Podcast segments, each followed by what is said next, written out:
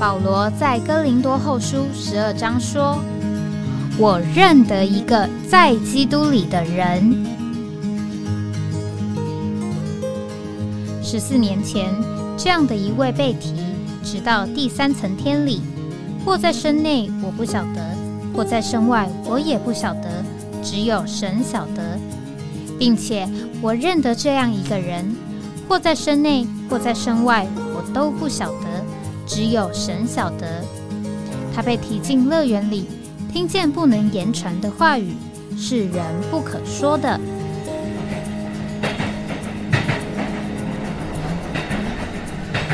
哎，我在哪里？欢迎回到哎，我在哪里？今天是二零二三年八月四号啊，现在是早上九点零八分，这个。昨天呢是台风假啊，这个我呢事实上也我还是来了这个办公室了，也待了几乎一整天。那这个台风期间呢，事实上在台北呢这一次是呃风雨呢基本上都是不太呃显著的。那当然，因为我们可能是在城市里面啊，这个可能有一些外围的地方呢是呃比较呃更严重啊，风雨更大。那当然，昨天晚上呢，我到了这个北投啊，因为到中义站上课啊，那个在路上呢，就感觉在这个北投呢啊，因为可能靠北边吧，啊，这个风雨是明显的比我们在这个新基还有在这个城市里面呢是大的非常多。那这个外面的这个天气呢是呃，现在仍然是好像这个有受这个台风的影响啊，这个有点阴雨的感觉。那我呢？看着这个外面的这个气候呢，我就想起来，这个应该是二零一七年的这个二月三月呢，我曾经在这个德国有呃七个礼拜啊，住了七个礼拜的这样的时间。那我也忘记了在这个节目里面是不是曾经提过啊那一段的旅程啊？呃，不过因为这个天气的关系，我就想起那时候我这个在。呃，那段时间呢，事实上是，呃，主要在这个住的地方呢是在慕尼黑。那慕尼黑啊，在这个二三月的呃时候呢，事实上这个有非常这个多的这个气候的变化啊，常常呢，这个这现在啊是这个出个太阳。那它这个可能是一个迎风面，那所以等到这个北风的这个这个封面来了以后呢，马上天气又啊转阴，而且呢这个下雨啊，这个真的像我们这个以前写文章啊常常这样讲的，这个天气呢像一个这个所谓晚娘的面孔啊，这个变化很快也很大。那当时候这个呃七个礼拜呢，我是呃花了。一点时间住在慕尼黑，当然，呃，我其实是想要趁机会呢，呃，去熟悉啊，这个当时候在这个德国各地啊不同的情形啊，拜访圣徒啊，也去呢认识认识啊，这个原来在这个所谓德语区呢聚会的，迎着风波而分散的。这些弟兄姊妹，那首先我先愿意讲讲在这个慕尼黑当时候的情形，那也呢，呃，讲一讲呢我自己对于住在那个地方啊七个礼拜的这个基本的呃想法，在这个呃所谓的物理学或者这个叫量子力学里面，这个有一个原理啊。叫做测不准原理。那这个测不准原理呢？事实上，啊，为什么讲是在量子力学里呢？这个主要是因为啊，讲到这个物质啊，它有两种的特性啊，一种是叫做呃粒子的特性啊，一种是叫做能量的特性。那所以，因为在这个所谓量子力学的这个范围里面呢。这个粒子有这两种的特性，所以呢，这个这个一个粒子的位置，还有它的这个所谓的动量呢，呃，没有办法同时候被确定，啊，那所以这个位置的不确定性越小，那这个动量的不确定性就越大，意思就是它越静止，啊，它越不容位置的不确定性越小。啊，就是说，这个在这个时候啊，它的越容易被测到的话，那动量的不确定性就越大啊。反之亦然。那当然，这个可能对大部分的人来说呢是呃太抽象了，很难领会。啊，那我这个也不是我用呃这次这个来谈的这个主要的想法。那我只是想要用这个字啊，叫做测不准原理，呃，来讲一个我的。呃，态度啊，就是说，呃，我们或者这样讲，就是当一个观察者啊，这个他这个因为要观察这个环境或这个现象，事实上他就干扰了这个环境和现象，所以呢，这个观察者他真正看到的情形呢，啊，事实上是他干扰以后的情形，而不是他啊没有观察或没有干扰之前的情形。那所以，这个，呃，为什么我要先讲这个东西呢？因为，呃，事实上，姑且这样讲，我那那个七个礼拜呢，我是做的一个所谓的观察者，啊，意思就是说我想要去认识，我想要去了解，啊，当时候这个德国的情形，或者是呢主在这个德国的这个行动，那好呢，和弟兄们有一个交通，我们应该怎么样来配合？这个，所以我的基本的一个态度呢，就是我希望呢，我这个观察者呢，能呃越少干扰，越少这个影响啊，这个以免破坏了呃这个呃这个这这个原来真正的情形啊，意思就是说我所看到的呢，可能是是因为我的存在，我的观察呃带进来的一个扰动啊等等。那所以我要降低这个所谓的测不准的情形。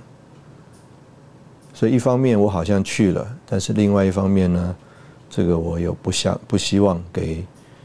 当地的圣徒带进太大的扰动。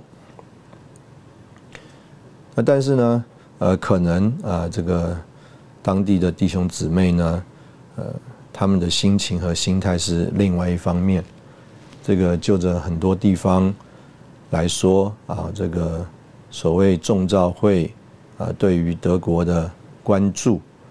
啊，在那个难民的难民潮之前呢，啊，可以说啊，并不多啊。这个虽然陆陆续续都有圣徒呢，因着读书或就业，从世界不同的地方啊，到德国那里去，但是呢。这个没有那么大的关注，也没有那么多的人在很短的时间呢，这么密集的去。那特别我呢，呃，这样子算是六七个礼拜啊，打算住在那边。那对他们来说，更是在呃之前呢，呃没有的一种情形。呃，虽然可能呃之前也有一些因着传福音的行动，特别是这个。很多的大陆的留学生到了各地去读书，所以也有弟兄们呢，专门为了向这个从中国大陆到欧洲的各地的留学生传福音而去拜访他们。但是他们的对象呢，可以说就是中国大陆留学生。那另外呢，停留的时间也很短啊，对于这个所谓当地教会的见证啊，也没有太特别的琢磨。所以我的这个去呢，对于他们来说，就呃就觉得他们好像也很期待啊，也甚至呢或者讲很盼望，呃，因着我们去啊，能够带进一点跟之前有什么不一样啊，甚至改变一点这个现况啊，盼望有突破。所以在这个两个不同的这个心情里面呢，呃，我想这个大家的交通和配搭，呃。就很需要呃，这个彼此更多的认识。那甚至呢，大家都要心态上啊有一些调整。那当然，呃，我现在讲呢那么多，事实上当时候我并没有那么细的领会，啊，我只是照着我原来的想法啊，就是呢，做一个尽量不干扰的观察者而去。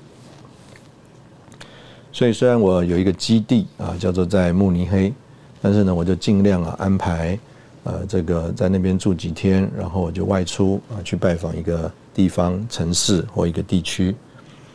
那可能。三四天一个礼拜以后再回到慕尼黑啊，所以这样子一个情形和光景啊，就希望在慕尼黑的弟兄姊妹呢，他们能够照他们原来的这个脚步啊节奏啊，继续过教会生活。那希望在这样的情形里面呢，啊，看看主有什么带领。那所以从慕尼黑啊那里呢，呃，我就开始啊，请弟兄们帮我联络这个。他们可以认识的、接触到的，呃，弟兄姊妹。那在这个过程当中，这个我呃就去了不少地方。那等等呢，可能我首先要提到，就是我就到了这个瑞士的苏黎世。啊，如果我们看看地图呢，这个呃，事实上啊，这个。瑞士的苏黎世呢，距离慕尼黑呢并不算远。那我那一天呢，这个就是呃自己学着这个搭当地的大众交通工具，然后呢也要这个事先在网络上买了一张从慕尼黑到苏黎世的这个大巴的这个票啊，我们姑且讲就像这个国光号啊的这个票。啊，或者是所谓统联的这个车票，啊，我印象很便宜，啊，大概九块钱欧元啊左右。那这个在欧洲那边呢，这个票价都是浮动的，这个越不热门的时段票价就便宜，啊，或者是这个车子啊很空啊，它这个票就便宜。热门的时段啊，或者是呢这个票啊，呃很有限了，这个票价就完全不一样。所以，就着某一面来说，我可能是买了一个呃特惠特价的票。那在这个巴士上旅程呢很长啊，我的印象大概是七个小时左右，中间还会停站休息。那我就呢这个买了一个当地的这个卷呢，啊，好像这个我们这边讲的这个土耳其的这种卷啊，这个卷饼啊。准备在这个路上吃啊，能够啊这个在旅途当中啊，算是这个当做一餐啊，我就啊踏上了我的旅程啊，前往这个苏黎世。那我们在这边呢，先休息一下啊，等会我们再回来。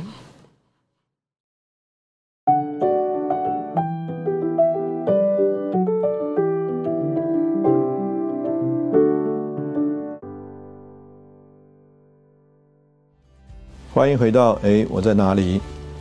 这个我到了这个苏黎世啊，我相信，呃，我应该是之前有讲过这一段故事，但是我愿意在这个时候呢，呃，再重新讲一次啊。这个我们到了这个苏黎世，这个世上我见见到的呢，基本上就算是两个家啊，一个家是我们台湾过去的弟兄啊，蔡弟兄，那另外一个就是当地的弟兄，德国弟兄。那他是一个年长的弟兄，孩子都大了。那在那个过程当中呢，一方面啊，我是住在这个蔡弟兄家，就了解啊他家的在那里工作啊，还有教会生活配搭的情形。那事实上，我们弟兄在这个台湾的教会生活也很受成全，那也在美国读过书，所以呃，就着语言方面啊，也能够非常的不受。限制啊，能够呃很容易和他们来往交通啊，因为毕竟在那边呃受过教育呢，在很多的文化上啊都已经有某种的熟悉。那另外一方面呢，在台湾的教会生活啊也很有操练，所以他总是试着呢能够啊将他所这个学习的啊，或者是呢啊所期望的这个教会生活能够落实在那边。那在那里，这个年长的这位弟兄呢，非常的呃谦卑敞开。这个虽然年纪长，但是呢，呃，很乐意啊，这个受操练。二零一七年我去的时候呢，他正准备要到美国去参加壮年班。那现在他也这个算是学成啊，苏黎世教会呢，也在这一两年已经成正式成立了。那当时候呢，是在一种的这个仍然在一种的这个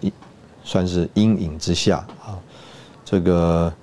从这个八零年代末期呢，这个所谓的德语区的众召会啊，因着这个风波的影响，啊，许多的圣徒呢，这个就在啊一种的我们或者讲观念，或者讲这个啊一种的气氛，啊，就是觉得这个召会是呃地方的，那在这个地方已经有所谓的地方召会了，但是这个地方召会呢的光景。又不是那么正常正确啊，所以呢，他们呢也在良心里没有办法和他们一起所谓的波饼一起的聚会，所以啊，他们就啊有点叫做被分散了啊，只能在日常生活当中彼此在小牌里呢有追求，享受主的话，唱诗歌，但是呢啊一直都若有所缺啊，因为不能有所谓召会这种见证的召会的聚会。那在这个和这个弟兄交通的过程当中，啊，有一个有一件事啊，我就算是被这个解开了，呃，这个谜底啊，解开了这个呃谜底。可以说有两方有两件事呢，帮助我解开这个谜底啊，在苏黎世是一件啊，那后来呢，到了这个所谓的这个腓特烈港呢。（Friedrichhaven） 这个地方呢，啊，听另外一位弟兄的见证呢，算是解开了我另外一方面的啊这个谜底。那简单讲就是，呃，我们所读到的这个所谓的历史啊，当时候的这个记录呢，啊，就说到在一九八六年啊，很短的时间里面，不到半年的时间里呢，在德国啊，或者是在德语区的这个众召会。对于李弟兄这份执事，就产生了啊一百八十度态度上的转变。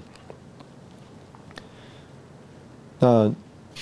我们就不明了，到底啊这个仇敌啊撒旦他是怎么样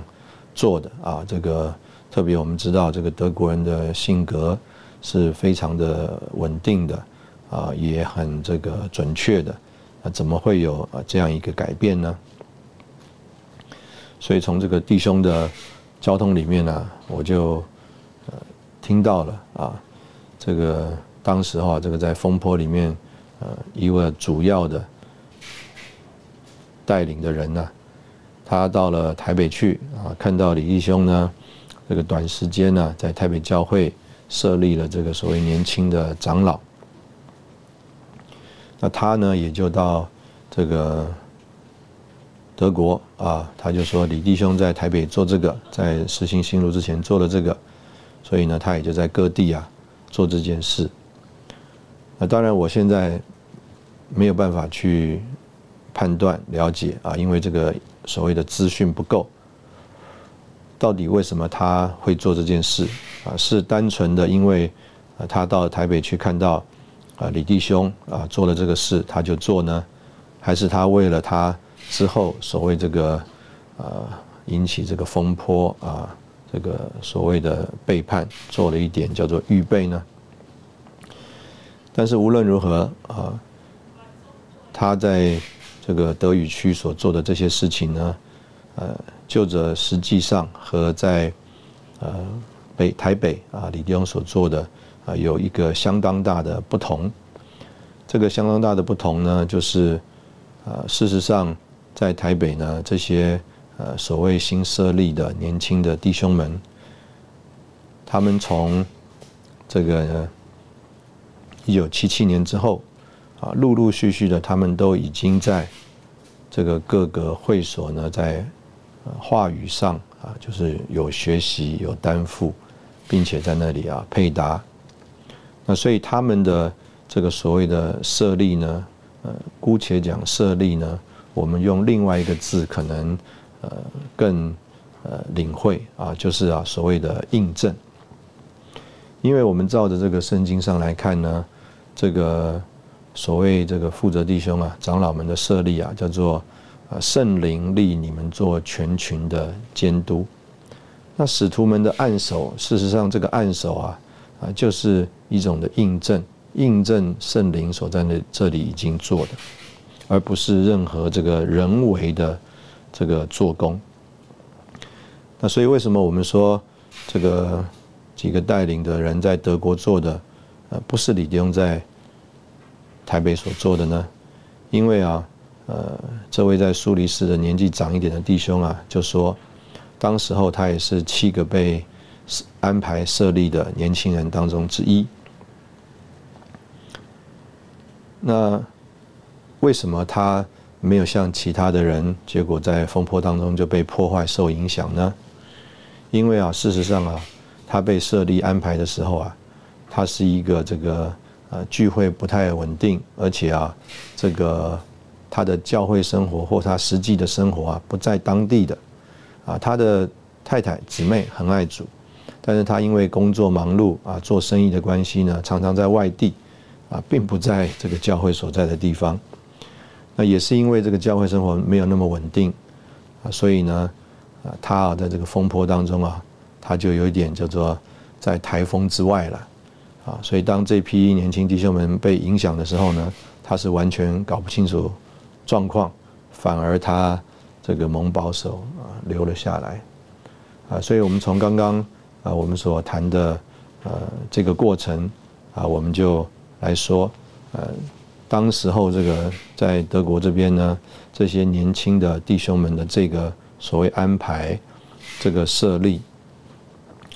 并不是啊，这个一个叫做印证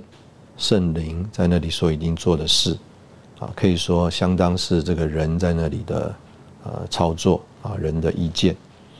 那当然，其实呢，在每一个环境里面都有主的主宰，所以呃，我们就看见说这一位呃弟兄啊，我遇见他的时候他已经年纪长了啊，因为距离九零年代呢啊，也就啊二十多年，快三十年了。所以他也从一个年轻人变成一个六十岁以上的这年长的了。那但是呢，从他的这个叙述里面，我们就呃认识，就是这个在这个风波里面啊，不管他是带头的人，还是啊这个受影响的人，他们在呃这一件事情上啊，事实上啊并不够认识啊这个圣经到底说的是什么，也不够认识。这个李弟兄在台北做的这个安排，啊，这个属灵的啊，这个实际的意义到底是什么？啊，若是我们不认识这些事，啊，只是在这个所谓的外面的形式上，啊，做了做了这个事的话呢，啊，事实上啊，就是完全没有意义的，因为主的恢复呢，并不是在这个形式上的这种安排，啊，主的恢复事实上是在这个神圣。呃，生命里面的这个流，还有啊，神圣生命里面的这个旅游所带来的供应和带领，我们在这里呃休息一下啊，我们再回来。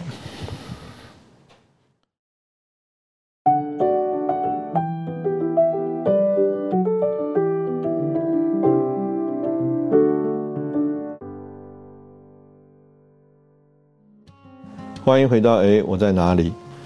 这个我们刚刚提到啊，有两个事例啊，让我有点领会，当时候为什么啊，在这个德国的宗教会有这么大的转变啊？第一个就是在苏黎世听到弟兄们的见证，第二个呢，就是我啊，这个当时候我这个请弟兄们帮我联络啊，这个在风波之后留下来的圣徒啊，我愿意去拜访拜访，认识他们，那。当时候呢，这个一位美国弟兄 Chris Wild，他也在德国，那他知道我做这些事，所以呢，他就说：“哎，你要去之前呢，也告诉他一下，他如果时间来得及，他也愿意和我啊一同去拜访这些弟兄姊妹。”所以有一次呢，我们就一起到了一个地方，叫做 Fredrichhaven 啊，这个我们中文叫做翻作叫做腓特烈港。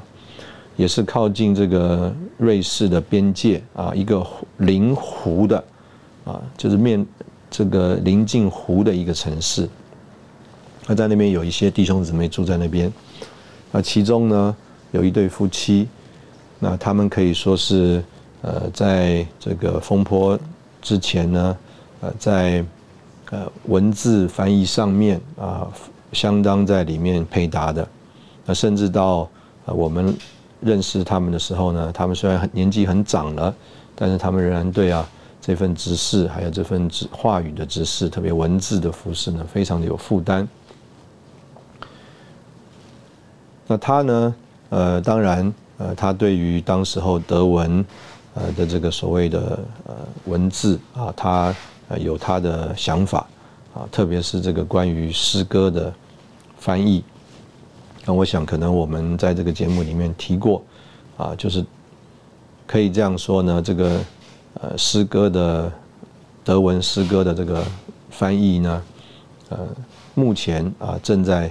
唱的啊这个德文诗歌的翻译呢，比较是意义啊，就是根据意思来这个翻译啊，那个意呢可能是这个意思的意啊，意境的意。换句话说，不是完全的这个非常逐字的这个字义的翻译。那因为可能呢，这个太讲究这个逐字字义的翻译呢，啊，这个诗啊就失去了这个诗的韵味了啊，就意思就是不像一个诗了。所以他们曾经这样形容啊，就是如果是照着这个字面的逐字的翻译呢，比较像这个儿童诗啊。换句话说，他们可能。呃，学到了呃很好的呃这个字的意思，但是呢，这个诗的味道不够。那所以，就是年纪大的人，他们可能想要唱啊这个所谓新翻译的这个诗歌啊，因为呢比较有诗的味道啊。那他们说呢，如果你要学德文的话啊，那去唱啊这个旧的原来的翻译的诗歌。那这一对夫妻啊，老夫妻啊，我想都那时候见到他们都七十多岁，快八十岁了。那他啊，这个特别是这个弟兄啊，他就回忆，因为呢，这个当时候这个在风波里面所谓制造问题的这个带头的弟兄啊，知道啊，这位弟兄的姊妹太太。对于啊，这个李弟兄对于这份执事啊，非常的认定，而且非常的坚决啊。我相信就是这个德国人的个性啊，不会改的，不容易改的。但是呢，呃，这个弟兄在文字翻译上很有功用，所以啊，这个风波的这个弟兄啊，极力要拉这个弟兄啊做他的配搭。那他要用什么方法呢？他就啊提议这个弟兄啊。和这个姊妹离婚，另外娶一位他介绍的姊妹。那当然啊，我们这个弟兄并没有接受他的这个提议。那这也是就是这对夫妻啊，蒙保守，没有在风波当中受影响。那我讲这个事呢，就可以让弟兄姊妹有一个领会，就是啊，这个人呢，他在这个一种。驱动之下啊，我们也不能讲这个到底是利，这个我们有这个中文话叫利益熏心啊，啊，他到底有什么利益，我们也不知道啊。但是呢，无论如何呢，他的这个心思完全被蒙蔽了啊，这个完全所做的事情都是啊，我们在一个常理来想的话呢，这个就是一个非常呃邪恶的事情，不能见光的事情。那但是在这个所谓的信主的人中间，这个带领的人中间啊，有这样一个情形。这个昨天晚上我去上这个学员的课，这个学员啊，这一开始两个楼长带诗歌，我看呢带的呢是有气无力啊，所以后来啊，等我。他们把聚会交给我，我就说这个诗歌唱的阴阳怪气的，我就问两个辅训，这个诗歌算多少分呢？啊，两个辅训说三十分，我说好，那你们两个来带。当然，这个因为我这样一讲，啊，辅训又上去带，所以唱诗歌的样子呢就改了。然后呢，我呢就请啊四位弟兄，我说啊四位弟兄自愿啊上台来啊选一节诗歌啊导读导读。那他们这个四四个一上来啊，就开始叫做彼此对说啊。我就说，我说的不是诗歌彼此对说，我说的是导读啊。啊，所以他们啊好了，就各开始操练导读。导读了一阵子之后啊，我就开始请第一排的弟兄说：“哎，你们五个人来说一说，这个四个人啊，刚刚啊，谁是在导读？”谁不是在导读？有四个人啊，不回答。然后我就问我说：“你们是呃这个分辨不出来呢，还是啊不愿意说呢？”我说：“如果是分辨不出来的话，就请坐下。”哎，五个都坐下了。那我就请第二排的五个弟兄，我说：“来，你们五个人讲讲。”第二排的人也全部都坐下了，意思就是他们说他们也分辨不出来谁是在导读，谁不是在导读。一直到第三排，其中有一位啊，有两位不坐下啊。那第一位就先说啊，他觉得某某某他是在导读。那站着的第二位也也说他同意，就是他所说的那一位弟兄在导读。好，我就请他们都坐下。那我就跟这个在场所有的学员说，特别我就叫那两个辅训站起来，我说这个很严重啊，你们都是第二年的学员呢，结果啊，呃，不知道什么叫导读，什么不是导读。我说这个严不严重呢？我说这个非常严重。那我说啊，那还有一件事情也同样严重，就是啊，可能你啊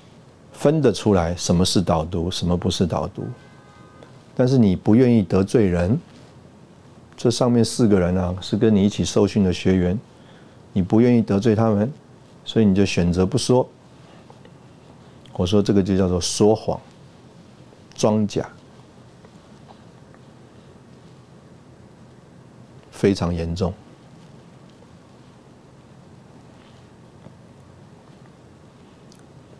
然后在这个聚会的这个末了啊，上课的末了，我就问这些学员，我说：“刚刚啊，我们开始啊，同一首诗歌啊，唱了两次。这个圣经上是说啊，主耶稣回来的时候啊。”叫做取去一个撇下一个啊，那我说我们也不要取去一个撇下一个了，就是你自己啊，在这两个诗歌两种情形里面，你觉得主耶稣回来啊，他要提走人的时候啊，哪一种情形你会被提走啊？我说你们自己做判断。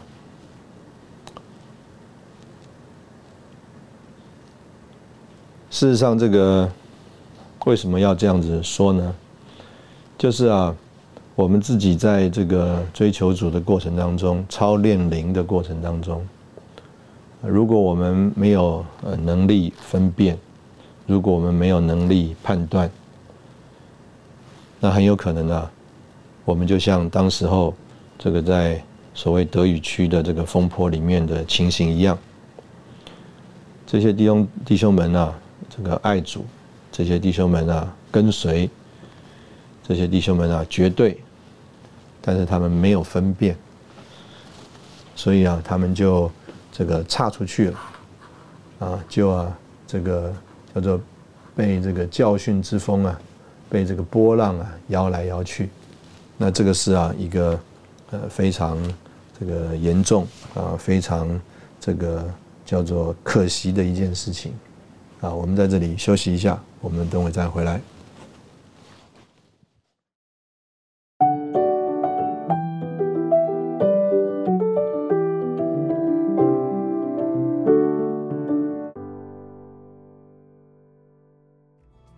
欢迎回到哎，我在哪里？在那一次的这个行程当中啊，事实上，在出门拜访之前呢，我们就呃也稍微呃研究了一下，在这个所谓德国啊，这个所谓的基督徒这个目前啊这个发展的情形。那当时候呢，这个所谓的基督徒啊，就是讲我们讲新教的这个。基督徒啊，因为在德国的南边，特别是在慕尼黑那个地方，它是这个算是天主教的这个范围啊，所以在那边呢，大部分的这个教堂呢是这个天主教的这个势力范围。那越往北呢，就是越是这个所谓的呃基督的新教啊，比如在当时候的柏林呢，就有一百三十处这个所谓路德会的这个教堂。那当然，因为这个路德宗、路德会啊，在德国呢，呃，基本上叫做国教，所以呢，呃，很多的情形都是一种形式化的情形。那比较有这个所谓动力、比较有活力的这个更正教的教徒呢，啊，并不是在这个路德宗里面。那当时候，这个在呃我们的这个算是呃草找。查找呢这些资料的过程当中，我们就发现呢，呃，在有一个地方叫做 Bielefeld 呢，呃，那个地方有在德国当时候最大的所谓根正教团体，啊，一个聚会呢可以有三千人。那那个呃城市事实上是一个很小的城市。那当然，这个德国的城市除了几个最大的城市之外啊，其实它的发展都相当的平均啊。都有相当的某一种的规模，但是 Bielefeld 的确不是一个大地方，但是它能够有一个三千人的聚会呢，那这个就是比例非常高啊，算是非常吓人的一个情形。那当然，在那个区域里面啊，就是在那个附近的区域里面，这个可以说就是在德国呢最爱主、寻求主的这个基督徒都在那个区域里面啊，有点像在美国的这个所谓。这个 Bible Belt 这个圣经带啊，圣经区域，意思就是说都是最近前的、最虔诚的啊，最这个寻求的啊基督徒。那就在那个区域里面呢，我们啊也呃联络上了呃几位啊，这个他们也算是分散在他们所在的这个小村庄啊，在那里聚会。那呃，其中呢，在一个地方呢，就有二十几位，呃，是从俄国移民到德国的。那他们应该算是叫做呃德裔的俄国人啊，德裔的俄国人啊，意思就是说，他们呢是在他们是德国人，但他们是在俄国长大的。那因着这个呃一九九零年呢，这个铁幕的这个开放呢，他们就。呃，在这个政府的算是鼓励之下，他们就回到了德国，所以他们呃年纪长一点的都是讲俄语，那年纪轻的青少年呢，才慢慢因为到德国受教育，开始讲德语。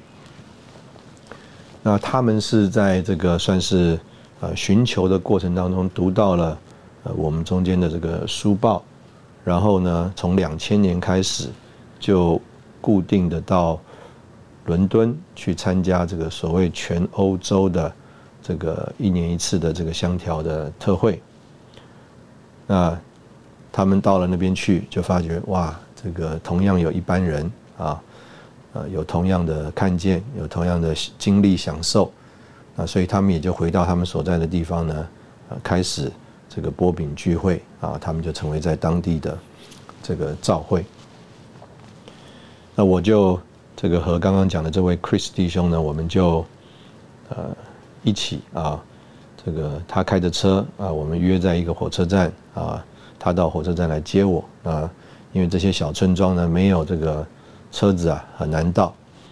啊，所以 Chris 弟兄呢开着车呢带我去啊这些地方。那所以这个是我提出来的原因，就是非常的奇妙啊，就是在那样一个叫做呃被仇敌破坏啊这个风波之后的环境里面，呃仍然有这个主所保守，而且呢这个存留的这些寻求者，啊他们啊因着啊这份知识的供应丰富啊，他们就有一个看见。那么他们呢，就呃成为主在那个地方的这个见证。那同样的，我也到了几个地方去啊。刚刚我有提过，就是这个有很多从世界不同的国家啊，因着求学、因着读书，到这个呃德国来的。那在一二零一六一七年之前呢？呃，这个可以说大家的关注并没有那么多，所以啊，他们来到德国的情形是相当的一种比较孤单的情形啊。那学生们呢聚在一起呢，这个整个可以这样讲，就是资源很有限，但是彼此的连结和情感是很深。那当然，呃，可能这个连结和情感呢比较多啊，就是像我们讲的这个叫做。啊，一起共患难的过程，所以啊，就有一些这个情感在。但是因为这个属灵的追求啊，供应啊，在他们聚在一起的时候并不够，并不强。所以等到啊，这个一七年呢，我到了这个几个不同的地方去看望呃这些弟兄们的时候啊，呃，可以这样讲，如果我们就着他们个别的个人的这个基督徒的情形来说的话，他们都是叫做真基督徒 （genuine Christian），对神呢也有某一种的认识和经历啊。特别呢，呃，在所谓的异地啊，啊，他们做这个移民啊，这个生活非常的不容易。所以他们在这种不容易的环境里面呢，都啊，呃，向神祷告、仰望，有经历，而且也尽力呢找到这个。同样信仰的人啊，一起的来读经追求。但是呢，就像我刚刚一开始提到的，他们在求学阶段啊，因着这个追求啊，还有啊这个供应不足啊，所以可以这样说，呃，他们虽然呃来到德国之前，呃都在他们原来的地方是所谓的在地方教会里面过教会生活的。但是等到台来了德国十几年了，啊，没有一个叫做呃正当的、规律的、稳定的、正确的教会生活，而是只是就是叫做基督徒中间的交通，啊，这个字呢，呃，中文也有另外一个翻译啊，就是团契啊，因为这个字叫做 fellowship，啊，就是他们有所谓呃在校园里面和不同的基督徒的建立的交通一起。读经，一起祷告，一起追求，那也有一些我们刚刚讲的这个革命的情谊。但是对于教会啊，对于这份执事的认识啊，因为这个供应不足，开启不足，所以可以这样讲，经过了十多年之后啊，呃，他们对于这个教会的认识、教会生活的经历等等啊，变得非常的弱，甚至啊，就有很多。因着自己个人经历而带进的，我们用这个字啊，就是叫做呃个人的认识，而不是呃借着这份指示所给的开启和供应。那所以等到一七年，这个呃中召会对那里的关注增加啊，来访的圣徒增加，带进的交通和供应都多，但是呢。啊，他们对这个件事情啊，并没有认识，没有欣赏，啊，也啊，可以这样讲，就是没有看见。所以啊，他们在这个呃所谓的跟随上啊，在这个投入上啊，就显得比刚刚所说的这个叫做寻求的基督徒来说啊，借着这个欧洲的特会训练转到我们中间的基督徒来说，就啊更弱了，甚至啊。呃，有了这个不一样的这个态度和想法，那这个都是呃，可以说是呃很可惜的事情，因为啊，他们在去德国之前呢，他们原来都是就是在教会生活中的弟兄姊妹，所以这个人在他的这个环境里面呢，如果不让这个呃神圣的生命的水流啊，在我们里面流动流通的话，我们个人的。在环境当中的一些情绪啊，一些经验，反而啊，这个成为一种我们讲叫做苦的，这个酸的啊一种东西啊，这个留在我们身上。那这些东西呢啊，并不造就我们这个人，而且这个东西啊，就会呃叫我们对神的认识和经历有了好听不同的看法。这个不好听，就是有了掺杂，因为我们这个天然的这个人呢，就在其中了。那我今天这个呃，回想一下当时候这六七个礼拜，呃，在这个德国的这个情形呢，其中啊有一一两个礼拜，这个特别呃，岳雷弟兄啊，这个陪着我啊，我们两个开着车。去拜访了很多，当时候在啊比较不能讲是小城市，但是是人数少，他们可能非常孤单，可能就是他们一个家啊，在那里这个为着主啊暂住的